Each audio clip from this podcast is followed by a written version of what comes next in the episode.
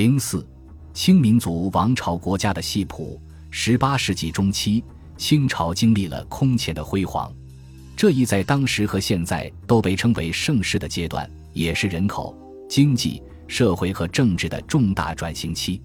人口方面，清帝国人口激增，最可靠的官方记录表明，清朝人口增加了一倍，从一七四三年的一点六四亿升至一八零八年三点五零亿。经济方面，国外白银大量内流。加之西南地区新开矿山，铜的供应日益增加，扩大并加速了整个帝国经济的持续商业化。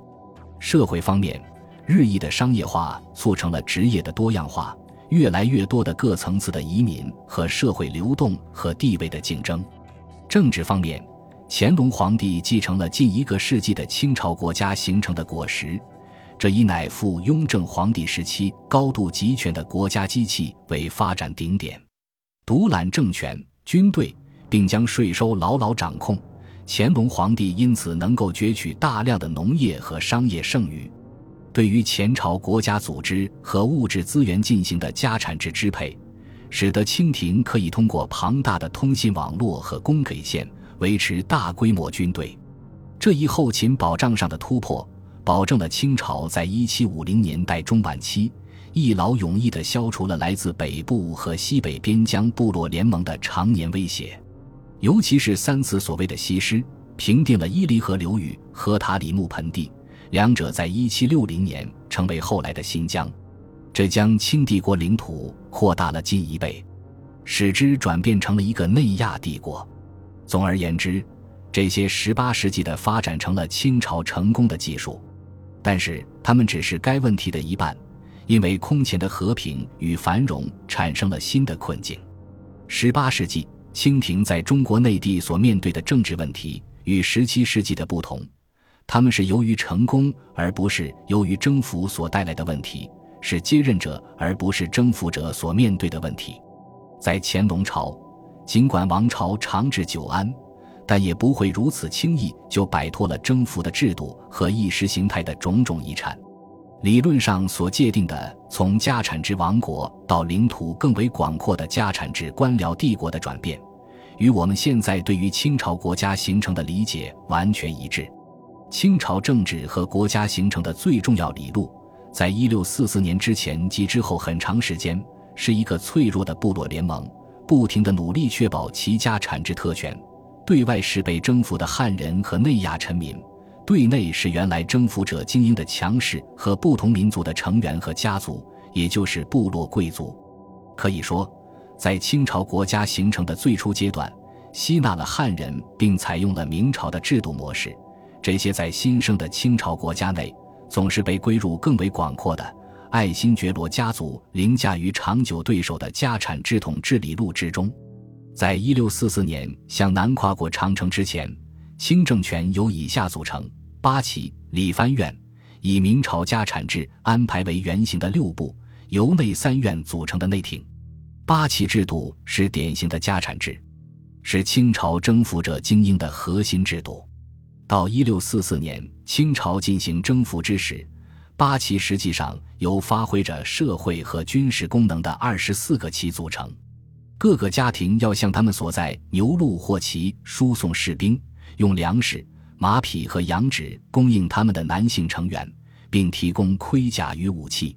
最初，满洲八旗分属八个贝勒控制，这些贝勒是部落的缔造者、领袖、加上努尔哈赤的子侄。这些旗实际上是直接效忠于这些贝勒的私人附属物和军队。这一安排在这些满洲贝勒间确保了一种共治形式，而努尔哈赤汗位的继承人皇太极。在其中只不过是居首位而已。八旗和牛鹿的长官要用战利品犒劳他们的士兵和家庭。八旗制度的重要性不仅在于它的军事性质，而且在于这种组织被灌输的纪律和政治忠诚。其内所有成员部分的依赖在战争中获胜以维持生计。纪律在战争进行当中及结束之后都至关重要。努尔哈赤借助八旗制度，可以控制他的追随者，实现其承诺，既不劫掠战败者，也不终止农业生产。蒙古和汉军八旗最早是在一六三零年代组建，是将新近战败或投诚的蒙古部落以及明朝军队纳入新生清政权的一种手段。起初，在八旗制度内，蒙古首领和明朝指挥官保留着对他们自己武装的控制。后来，皇太极为了扩张权力，凌驾于其他满洲贝勒之上，逐渐通过家产制任命。将强势的指挥官与他们的忠实拥护者分离，破坏这些半独立军事力量的根基。然而，可能是因为清初战事频繁，皇太极不能彻底摧毁满洲贝勒在满洲八旗内部的权力。皇帝自将的三旗及上三旗，与由其他贝勒控制的下五旗间长久存在着区别。这是皇太极在制度上欲对整个八旗实现家产制控制抱负受挫的表现。不消说，十七世纪中期明朝的崩溃和随后清政权对于中国内地的征服和占领，在清朝国家形成过程中留下了挥之不去的印记。一六四四至一六四五年后，八旗制度和清宫廷一道，形成了一个国中之国。外权之国是从明朝继承下来的帝制官僚机构。用严格的分析术语来说，这一国中之国的安排反映了一种张力，不仅是在两个具体的民族或是文化之间，更是在两个截然不同的政治社会之间。其凝聚和认同都根植于两个相异的文化政治传统和国家形成的轨迹。现代学者称之为北方的地质联盟和南方的地质官僚。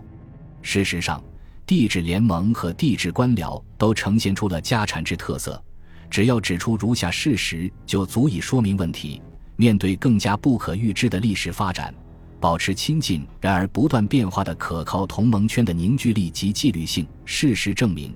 这对于清朝的统治者来说是个永远要面对的问题。康熙、雍正、乾隆皇帝概莫能外。一旦清廷在一千七百三十和一七四零年代取得了对于这一国中之国意识形态和制度上更为全面的控制，那么他就处于更为有利的位置，能够更有力地将其家产制统治扩展至外圈之国，也就是他所承袭明朝的制度。清廷朝此方向的努力，也是十八世纪中期预料之外的事件和历史环境所造成的。清朝国家形成这一旷日持久的历史进程，导致了一个民族欠执行家产制统治，我将之称为民族王朝统治的出现与苦心经营。乾隆皇帝在一千七百四十和一七五零年代对巡幸的恢复，是这一历史机制的组成部分。在满洲人统治之下，将起初是特设的巡抚和总督的职位正式制度化。这可能是清朝如何将从明朝继承而来的家产官僚结构转变成为民族王朝统治工具的最具意义，然而却极少得到评论的事例之一。新建的清朝在占领了中国内地诸省之后，就立即将巡抚和总督官缺变成了其政权构成的一个永久和正式的组成部分。只是在这一历史的关节点，我们可以恰如其分地将总督译为 Governor General。将巡抚译为 provincial governor。在清朝的最初数十年，从1644到1661年，绝大多数总督和巡抚或是汉军旗人，或是满洲旗人。然而，欧立德已指出，到1680年，汉军督府的数目已锐减，并在未能恢复到此前的水平。而且，在乾隆朝统计数字，正是。满洲人被任命为督府的比例非常高，到十八世纪中期，奈氏督府不仅是家产制统治的代理人，而且是对内地各省官僚进行家产制统治的代表。清朝督府的官位很显然是韦伯所谓的 Monastic 制度，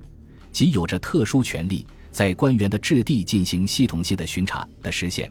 这是统治者对于其领土亲自巡查的补充。日益被满洲旗人充任的督府。在巡幸过程中很积极，并是乾隆皇帝亲随扈从中地位凸显的成员，这不是偶然现象。任命家产制代理人为各省督府，是与内务府、奏折制度以及军机处等其他家产制的制度或机构的出现在同一时期发生的。所有这些制度或机构的发展，对于巩固清朝家产制统治极为重要。但在八旗内部，皇帝彻底剥夺贝勒的权利，有利于加强对于内地各省的民族王朝统治。事实上，在乾隆朝，巡抚和总督转变为民族王朝统治的直接工具，部分取决于最高统治者凌驾于八旗的最终完成，且是与后者同时发生的。到十八世纪，所有的八旗军队，包括满洲八旗，已经处于皇帝的直接控制之下。这是在一七二十和一七三零年代初，雍正皇帝亲自夺取了八旗内部任命权后实现的。一些学者将十八世纪雍正皇帝剥夺权贵的特权称为八旗制度的官僚化，这并不完全准确。欧立德指出，尽管趋势是朝着更大范围的官僚化，但清朝时整个八旗从未出现一个中枢机构。没有一个能解决所有与八旗有关事务的场所。简言之，八旗的官僚化有着限度。这一过程绝不是表示八旗制度的合理化是向着其逻辑的结论发展。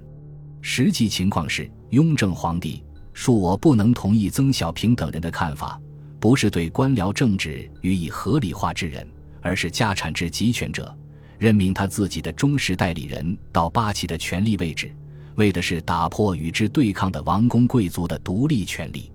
雍正皇帝的最终目标不是正式对八旗制度一种出类拔萃的家产制制度的管理予以合理化，而仅仅是阻止它变成自治力量的场所，从中出现征服者精英的对手。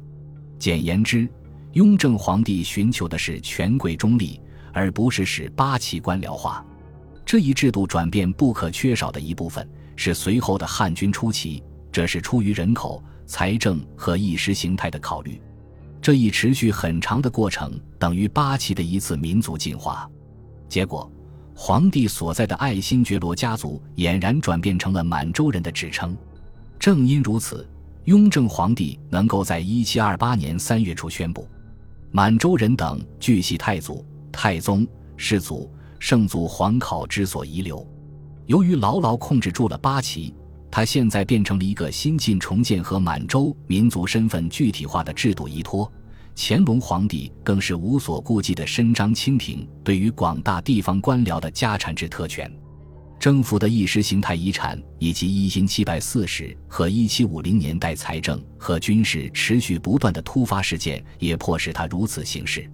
由于清朝国家形成中的这些发展。乾隆皇帝在南巡中伸张家产之特权，常常就变成了实施民族王朝统治的同义词。我们会在以后的章节中看到这一点。从元到清的帝制晚期统治者的政治权力和权威，是通过并在家产制官僚帝国的制度安排内部建立的。然而，这些家产制官僚帝国的意识形态特征和政治文化不完全相同，也就是说。在历史上，他们是变动的，并依情况而定。与本研究最相关的是，明王朝的缔造者朱元璋及其继任者们没有，可能也不会充分的利用巡幸活动作为维护他们家产制特权的手段。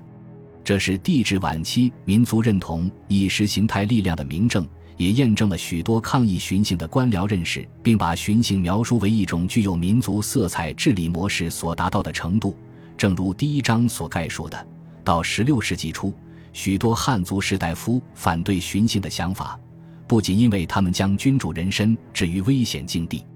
而且因为他们与并不遥远的契丹、女真和蒙古统治者季节性的迁移和打猎相似。盛清时期巡幸的恢复是一项充满着意识形态色彩的事业。我在本研究整个的余下部分主张，康熙和乾隆皇帝恢复巡幸。为的是伸张和扩大清的民族王朝统治，这在本质上是家产制统治的一种特殊历史形式。本集播放完毕，感谢您的收听，喜欢请订阅加关注，主页有更多精彩内容。